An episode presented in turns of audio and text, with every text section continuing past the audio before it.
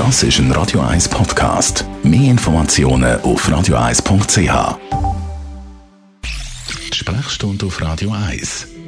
Dr. Merlin Guggenheim, heute klären wir eine Hörerfrage, nämlich soll man sich impfen lassen, wenn man eine Corona-Erkrankung durchgemacht hat?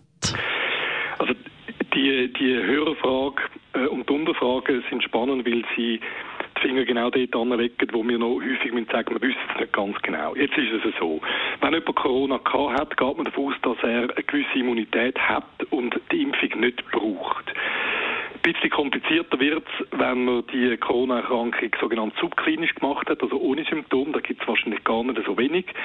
Bei denen muss man sagen, dass die Impfung nicht schadet, wenn man sie trotzdem macht. Im Idealfall haben sie ein bisschen besseren Impfschutz, äh, ein bisschen besseren äh, Abwehrmechanismus gegen Corona-Erkrankung, aber es schadet sicher nicht, wenn sie sie machen. Aber die, die sie symptomatisch haben, werden nicht geimpft für die erste Zeit.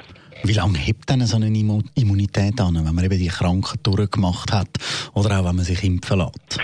Also im Moment ist der Stand vom Unwissen, dass man mit fünf bis sechs Monaten rechnet.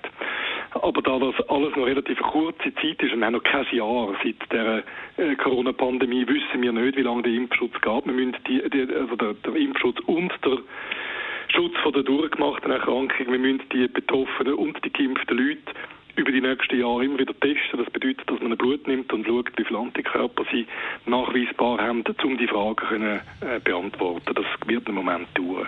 Eben, das heisst, im Moment weiß man noch nicht so viel. Nein, wissen wir nicht. Und, und das ist einfach so, das ist nicht ähm, etwas, wo man jetzt müsste hingehen und sagen, es ist alles falsch und alles eine Katastrophe und ich mache nichts. In Situationen, wo es keine verlässlichen Daten gibt, ist es einfach so, dass wir Erfahrungswerte sammeln über die Jahre. Und das ist jetzt so eine, das ist ein Neuland, oder? Raumschiff Enterprise. Das heißt, in unbekannte Weiten, wo noch nie ein Mensch gewesen ist. Danke vielmals, Dr. Merlin Guggenheim.